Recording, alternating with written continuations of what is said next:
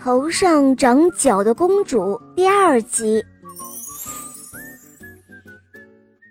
很快，她变得非常富有，便在王宫的对面建造了一所宫殿。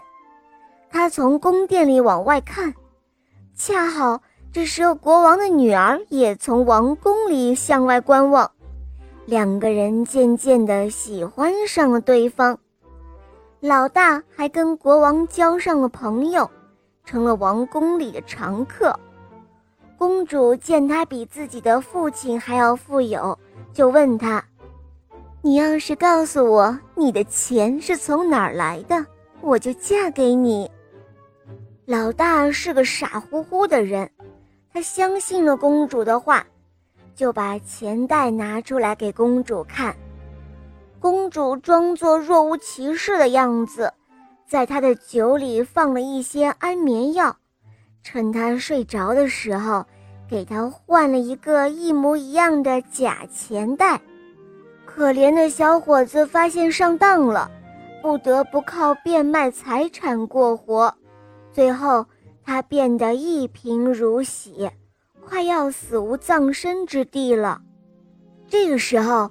他听说他的二弟发了财，于是呢，他找到了他的二弟，兄弟两个人一见面，热情的拥抱。老大向兄弟哭诉自己的不幸，接着又问他的二弟是怎样发财的。他二弟说，当他贫困潦倒的时候，就去挖父亲留下的那块砖，结果发现了一件披风。穿上它以后，别人就看不到自己了。他肚子饿了，就到商店里面去拿面包吃，别人反正也看不到他。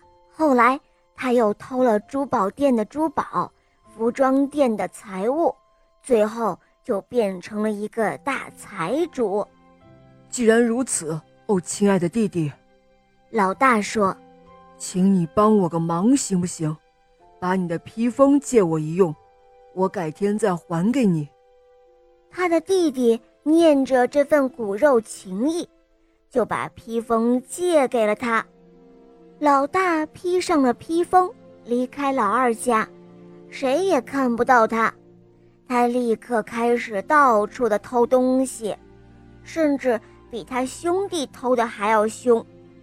他积累了大量的财富之后。